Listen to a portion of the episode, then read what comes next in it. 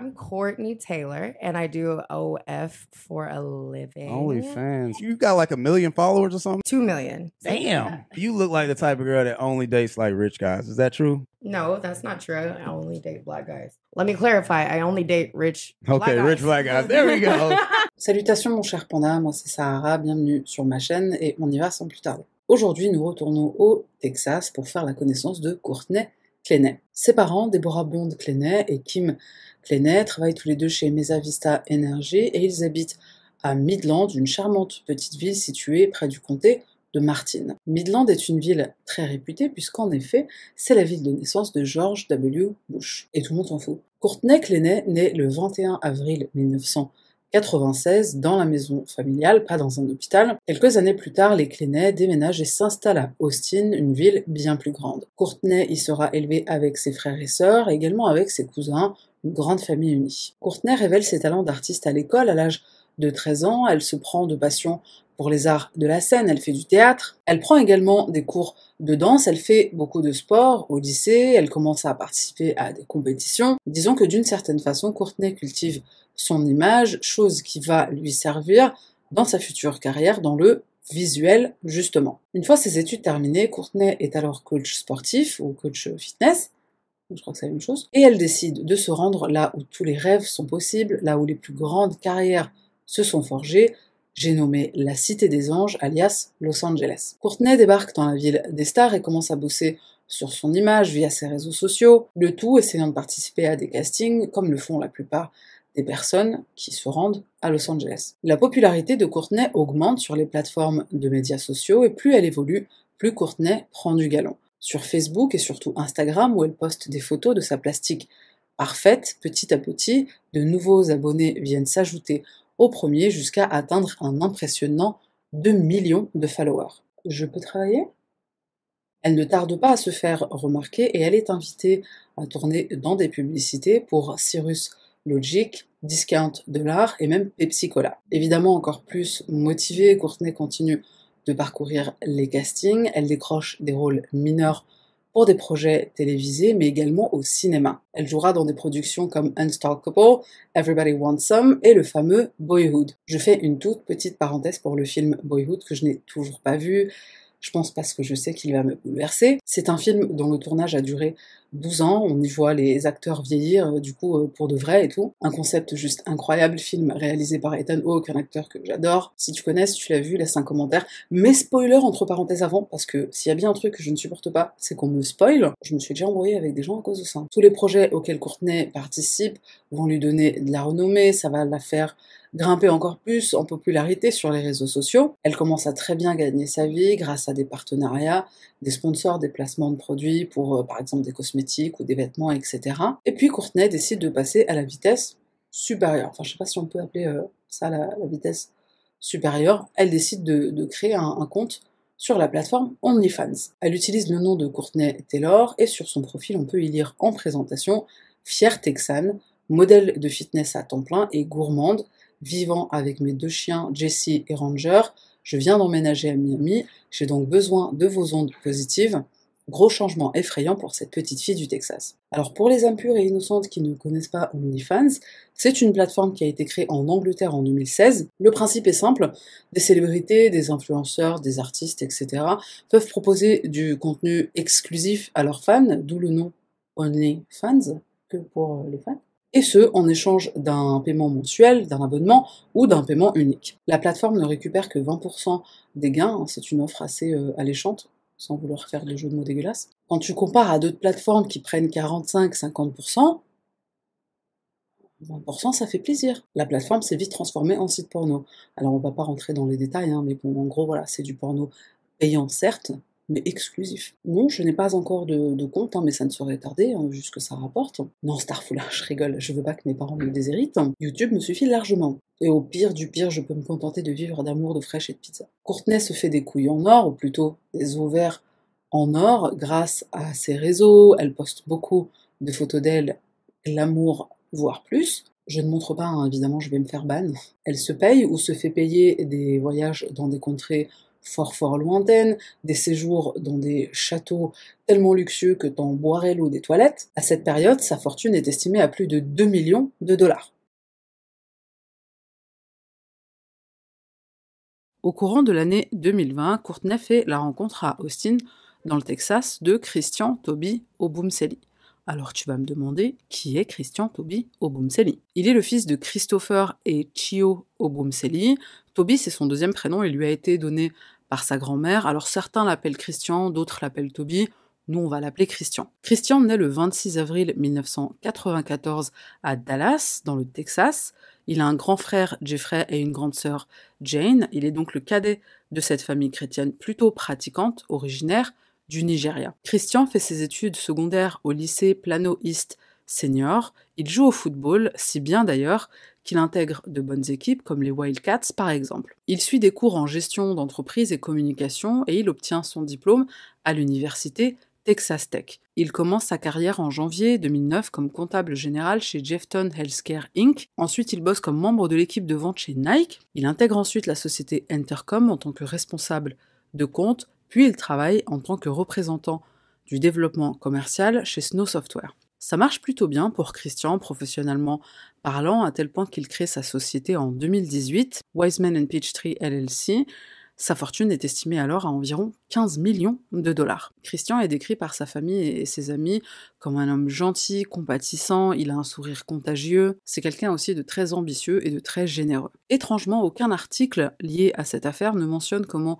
Christian et Courtenay se sont rencontrés. Si l'information venait à être euh, révélée plus tard, bah, je le préciserai en barre de description ou en commentaire épinglé. Ce qu'on sait, c'est que ces deux beaux jeunes gens se rencontrent un jour de l'année 2020 et tout semble leur sourire. Nos deux tourtereaux à la plastique de rêve filent le parfait amour dans un monde parfait et instagrammable à chaque instant. Christian présente sa nouvelle chérie à sa famille lors du repas de Thanksgiving. Il leur montre son compte Instagram, tout fier de Courtenay et de son succès. Il voit un peu moins sa famille depuis qu'il est en couple, donc ça a l'air sérieux. Et puis, de toute façon, c'est vrai que c'est normal de vouloir passer beaucoup de temps avec euh, son nouveau partenaire ou sa nouvelle partenaire. Donc, sa famille, ils sont surtout très heureux pour lui. Petit dodane sur la route, hein, quand même, pour Courtenay.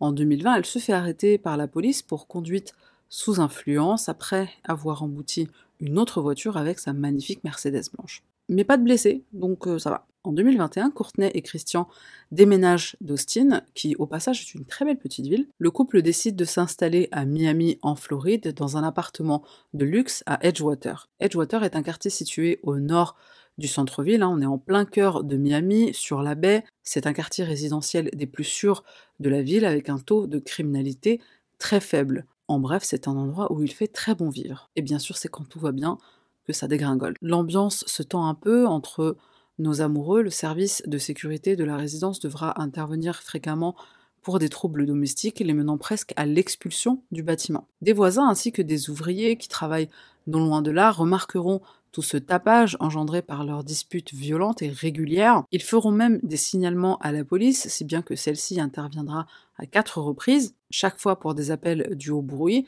mais jamais une arrestation ne sera faite. En juillet 2021, alors que le couple est en vacances dans la ville du péché, j'ai nommé Las Vegas, une énième dispute éclate entre eux. Courtenay jette un verre sur Christian, elle manque sa tête de peu, heureusement elle s'est pas visée. Un des agents de sécurité de l'hôtel cosmopolitain où cette altercation a lieu intervient et il les place tous les deux en détention provisoire. Détention provisoire dans l'hôtel, hein, je crois qu'il y a une mini prison, enfin une mini cellule, L'agent de sécurité appelle ensuite la police à qui il explique qu'il est intervenu pour violence, mais mutuelle, hein, donc c'était euh, dans les deux sens. Cette fois-ci, Courtenay sera arrêtée et inculpée pour coups et blessures, puisque non seulement elle admet avoir lancé le verre, mais elle admet aussi avoir lancé d'autres objets sur Christian par le passé. En fait, on t'avait juste demandé pour ce soir. Après, je rappelle qu'on est quand même à Las Vegas, hein, donc elle ne veut pas être sobre, surtout dans un endroit appelé le Cosmopolitain. Le procureur du comté de Clark finira cependant par abandonner les charges à l'encontre de Courtenay en août de la même année, soit un mois plus tard. Pourquoi? Alors, euh, mystère et boule de chewing-gum, je n'ai pas trouvé l'information. Environ sept mois plus tard, soit le 21 février 2022, Courtenay est filmé en train de gifler, de pousser et de tirer sur les cheveux de Christian dans un ascenseur. Le mois suivant, donc en mars, Christian décide de rompre avec Courtenay. Cette dernière va même enlever son nom du bail, du contrat de location dans la résidence. Malgré cet épisode, ils vont se remettre en couple et continuer de vivre ensemble. Les amis du couple finissent bien sûr par remarquer que cette relation est toxique. Christian et Courtenay s'engueulent beaucoup trop souvent et même parfois devant eux. Ce même mois de mars, Courtenay est invitée dans un podcast humoristique, We in Miami, émission dans laquelle elle dira qu'elle ne sort qu'avec des noirs riches. Ça, on y vient en fin de vidéo parce que il y a des trucs à dire, je pense. Sur son compte OnlyFans, le 1er avril, Courtenay va poster le message suivant. Je ne suis pas si méchante. Aussi, attendez, je le suis. Lol. Le lendemain, le 2 avril, elle poste Parle-moi salement ou parle-moi crûment. Ça sonne beaucoup mieux en anglais. Et le 3 avril, tout bascule. Une violente dispute éclate. Courtenay est au téléphone avec sa mère qui entend tout, mais Courtenay va très vite raccrocher. Et à ce moment-là, il va se passer des choses que seul Dieu il est au courant. Et bien sûr aussi nos deux protagonistes. Je te fais une petite avance rapide au lendemain matin. La mère de Christian est au travail. Elle reçoit un coup de fil d'une dame euh, fort sympathique et qui lui dit en gros Bonjour Madame Oboumseli, euh, est-ce que vous seriez d'accord pour faire don des organes de votre fils? Hein? Quoi? Euh, de, quoi vous parlez? La dame lui dit Mais ah, le, le médecin vous a pas appelé? C'est comme ça que la mère de Christian apprend le décès de son fils par l'hôpital qui appelle pour gratter des organes. On revient en arrière, on revient au soir du drame. Que s'est-il passé? C'est la grande question de cette affaire. La soirée fatale commence tranquillement. Il est 16h, Courtenay démarre un direct sur Instagram. Elle répond aux questions de ses abonnés en prenant bien soin de rappeler que plus tard il y aura un autre direct, mais cette fois sur OF. Alors elle dit pas OnlyFans, hein, elle dit OF. Petite parenthèse hein, sur, ce, sur live qui n'est pas hyper intéressant. En gros, elle répond aux questions qu'on lui pose. Elle parle du fait que Austin lui manque, mais elle kiffe quand même Miami, blablabla. Bref, à un moment, une de ses abonnées écrit Ma fille de 9 ans veut savoir comment tu fais tes cheveux. Alors désolé, mais personnellement, euh, ça m'a choqué. Les photos Instagram de Courtenay, c'est du contenu pour adultes. Comment la fille de 9 ans, elle sait que, que cette personne, euh, elle existe? Comment elle regarde son compte Instagram? Moi, à 9 ans, je regardais le Club Dorothée. Le live Instagram dure environ 20 minutes. Ensuite, Courtenay appelle Christian, il arrive à l'appartement, il est exactement 16h33. Un premier appel téléphonique de Courtenay vers sa mère est passé à 16h43, il dure 6 minutes. Un autre à 16h49 qui dure 7 minutes. Et c'est également entre 16h43 et 16h57 que des voisins vont contacter le gérant de l'immeuble pour se plaindre, encore une fois, du vacarme. Courtenay passe un appel au 911 à 16h57 précisément, et pendant cet appel, on entend Christian dire Je ne sens plus mon bras, je suis en train de mourir. On entend également Courtenay qui lui répond Je suis désolé. La police arrive sur les lieux au bout de quelques minutes. Christian sera transporté d'urgence à l'hôpital où malheureusement son décès sera prononcé. Pendant ce temps, Courtenay est menotté par la police. La vidéo fait très vite le buzz. Courtenay est couverte du sang de son compagnon, mais ce qui choque le plus, c'est lorsqu'elle embrasse un de ses chiens, scène qui montre que euh, soit elle réalise pas ce qu'il s'est passé, soit euh, elle s'en fout. Ce que l'avocat de Courtenay va répondre, c'est qu'il est choqué par cette arrestation, et je cite, compte tenu des preuves évidentes de légitime défense dans cette affaire. Fin de citation. What somebody says automatically becomes a fact. We need to get back to understanding, wait for the facts to come out. We cannot rush to judgment. The incidents of that night were very traumatic, and uh, I think almost anyone in that position, um, at least an innocent person in that position, uh, would be extremely traumatized. Sur ces images, on voit le couple dans leur résidence en train de se disputer. C'est un voisin situé au sixième étage qui les filme et on entend clairement Christian qui essaie de calmer Courtenay en vain. Ces autres images filmées dans l'ascenseur de la résidence que j'ai mentionné un peu plus tôt montrent le couple en train de se disputer encore et c'est Courtenay qui frappe Christian à plusieurs reprises. Je ne vais pas montrer toute la scène, je ne sais pas si j'ai le droit, mais euh, la vidéo, on la trouve très facilement sur YouTube. Lors de toute cette altercation, Christian ne fait que lever les bras pour se protéger, pour se défendre. À aucun moment, il ne rend les coups. Donc légitime défense, euh, ouais... Je suis pas sûre en fait. Ce qui est sûr en tout cas, c'est que les images et les rapports faits par les voisins rapportent tous la même chose. C'est Courtenay qui est violente envers Christian et pas l'inverse. Après son arrestation, elle est détenue très brièvement, hein. elle sera très vite relâchée. Blanche, euh, pété de thunes, euh, donc privilégiée. En Amérique, t'es blanc, t'as de l'argent, t'es le roi du pétrole. L'avocat de la famille Obumseli, Larry Handfield, dira au magazine Rolling Stones Nous pensons que c'est un privilège de blanche car toute autre personne aurait été arrêtée, déclare-t-il en avril. Trois jours après la tragédie, on aperçoit la jeune femme où? Dans un bar.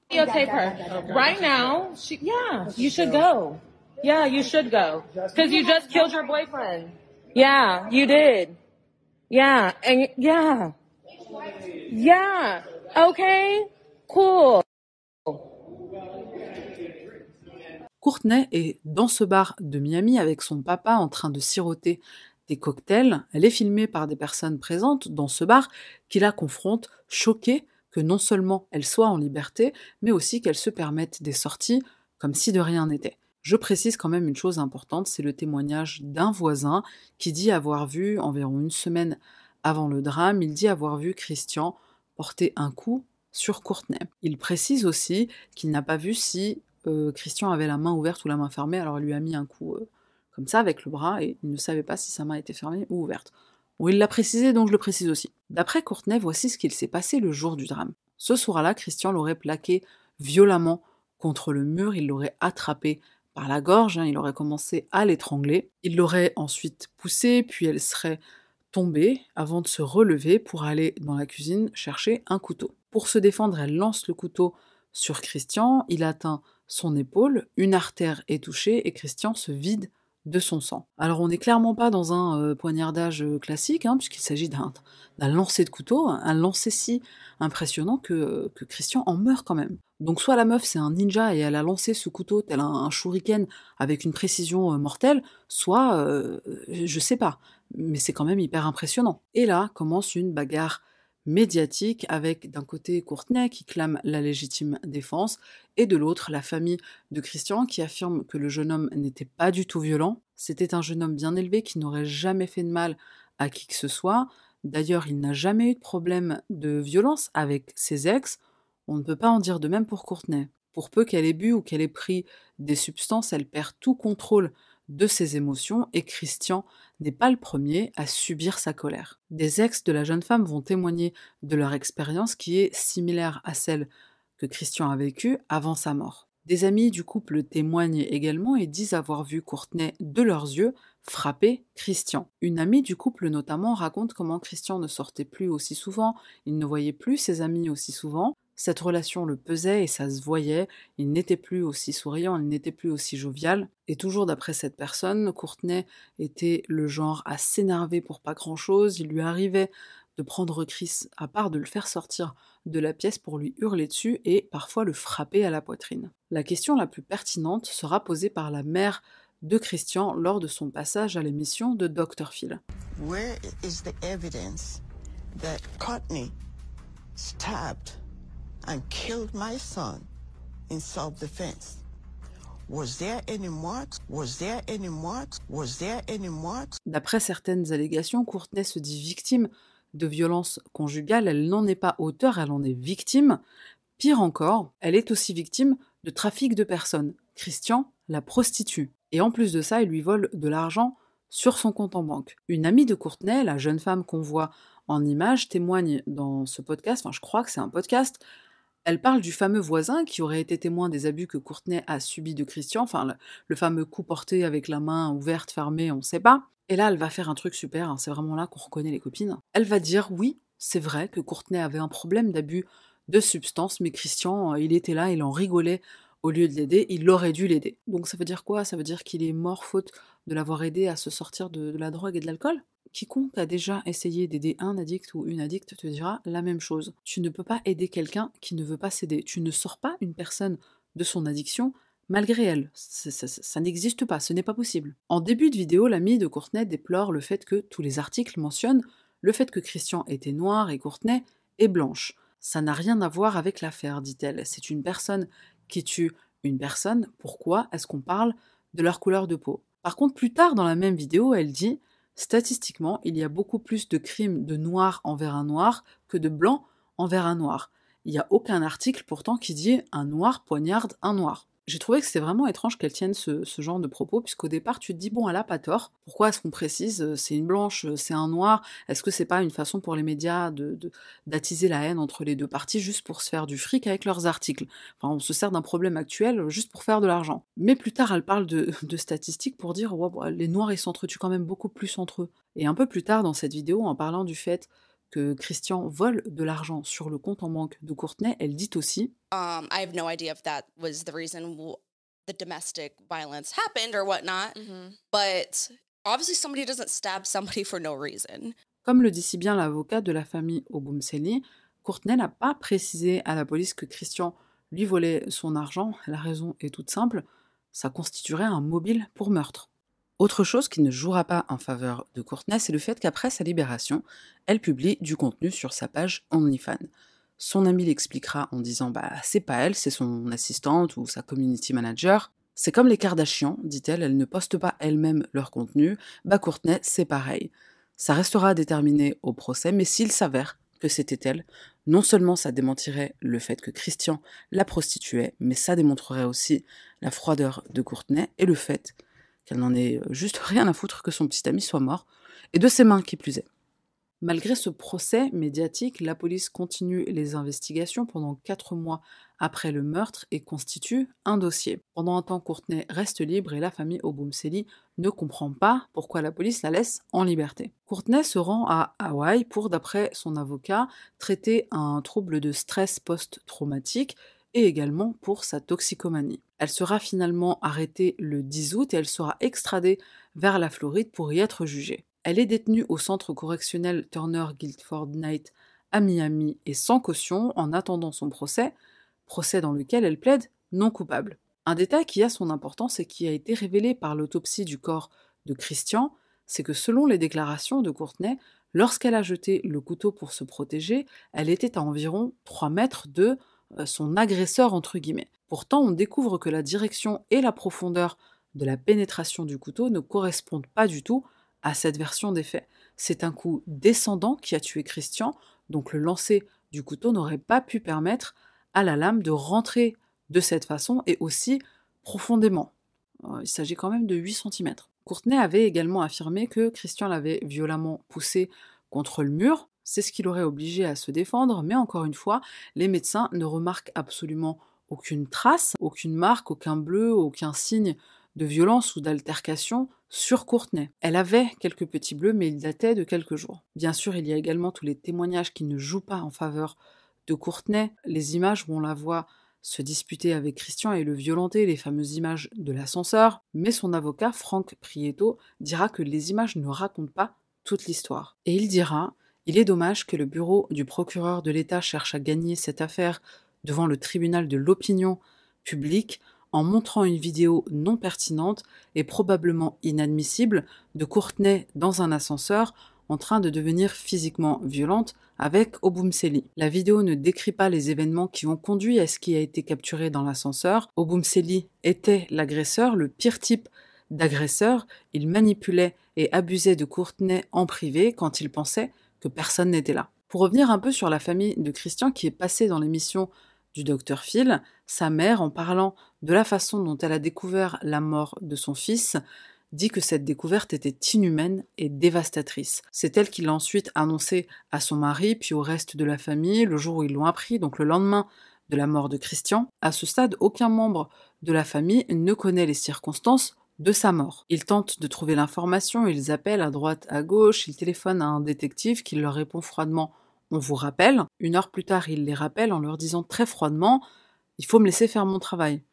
Oui, mais c'est toi qui viens de me rappeler, en fait. Et puisque la famille insiste auprès de lui, il finit par leur révéler que le dossier est sur le point d'être clôturé puisqu'il s'agit d'une affaire de légitime défense. On est moins de 24 heures après la mort de Christian et déjà c'est décidé que c'est un cas de légitime défense. La famille est bien sûr choquée, horrifiée. Est-ce que l'autopsie a déjà été faite? On n'est même pas 24 heures après les faits. Est-ce que l'autopsie est concluante? Et comment ça tu fermes un dossier self-défense? C'est du jamais vu. Il n'y a pas quelqu'un qui doit décider que c'est self-défense? Enfin, je veux dire quelqu'un de qualifié. Il me semble que normalement ça doit passer par un tribunal. C'est pas un détective de décider euh, légitime défense, si? Je sais pas, c'est chelou, c'est pas un juge qui doit décider? Les audiences préliminaires ont débuté en août de cette année, hein, donc euh, avant-hier. Le procès devrait débuter le 19 décembre. Courtenay risque la prison à perpétuité. Je te tiendrai informé de la suite des événements quand on en saura un peu plus. Je mettrai un commentaire épinglé ou je l'ajouterai en, en description.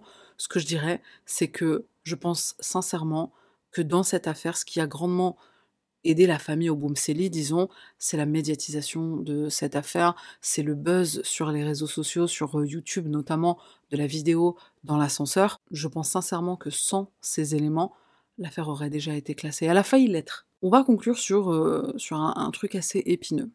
Twitter. Bon, on le sait, la, médiatisation d'une affaire criminelle, euh, ça peut prendre des proportions de ouf. Ça a été le cas ici, et un des éléments qui a fait couler beaucoup d'encre, c'est le racisme. Mais attention, pas celui que tu crois. En tout début de vidéo, je vous montrais un extrait de Courtenay qui disait qu'elle n'aimait que les hommes noirs et riches, mais surtout les hommes noirs. Sur le compte Twitter de Christian, quelqu'un a déterré des posts datant de l'année 2012-2013 qui disent ça.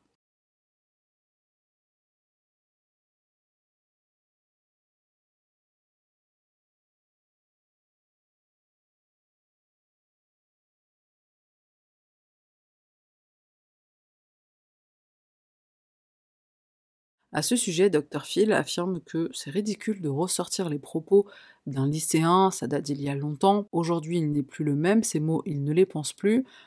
Ah bon, j'ai envie de te dire, qu'est-ce qu'on sait qu'il ne les pense plus? Le mec, tu le connais pas. D'ailleurs, son frère lui-même, son frère Jeffrey, il ne dément pas ses propos. Il va seulement répondre à ça que les tweets, ils datent.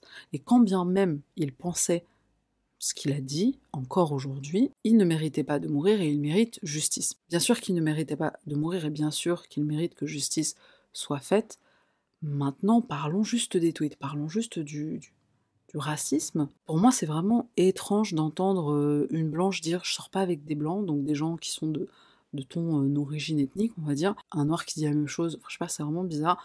Cependant, j'ai dans mon expérience de vie déjà entendu des personnes me dire ça. C'est je j'arrive pas à comprendre les gens qui disent ce genre de choses. Je pourrais pas, moi, m'imaginer euh, dire ça de, de, mon peuple, entre guillemets. Je sais pas, c'est chelou, non? Est-ce que c'est normal? C'est pas, Ça devrait pas être normal de dire ça. Est-ce que c'est du racisme de dire ça? Je pose ça là, avec la confiance en, toi, mon, cher Panda, mon cher ami, je sais que tu seras mesuré dans tes propos, je sais que tu seras courtois dans tes propos. Si tu n'es pas, ben on va modérer euh, tout ça. Chacun, moi j'aime pas censurer dans, mes commentaires, chacun est libre de penser ce qu'il veut, chacun... Tu, tu vas pas empêcher les gens d'être euh, ce qu'ils sont, d'être comme ils sont. Si quelqu'un n'aime pas la pizza 4 fromages, même si j'ai envie de l'insulter, je ne vais pas le faire je suis bien éduquée. Mais plus sérieusement, je, enfin, c'est quelque chose dont j'ai envie de parler, c'est quelque chose que j'ai envie de lire dans les commentaires avec le plus grand des respects. Merci à tous. Avant de se quitter, un petit random item. Alors celui-là, vraiment, je...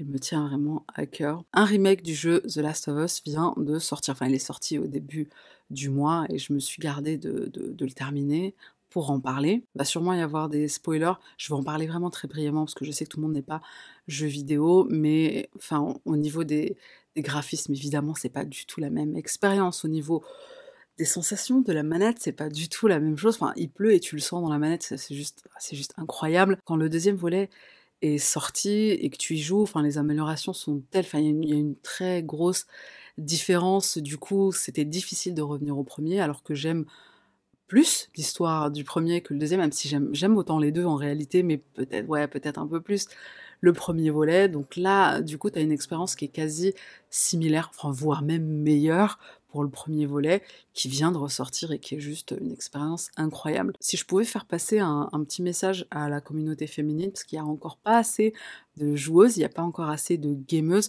franchement lancez-vous les filles. C'est, enfin le monde du jeu vidéo, c'est un monde incroyable. C'est vrai que j'ai un historique assez particulier avec, puisque on jouait quand on était petit en famille avec mes parents, mes deux parents. C'est vrai que c'est quelque chose qui me tient particulièrement à cœur par rapport à cet aspect-là, par rapport à ça, mais même en dehors de ça, enfin, je joue pas juste pour me rappeler inconsciemment des bons moments que j'avais avec mes parents, c'est aussi parce que c'est un plaisir de jouer, t'as des...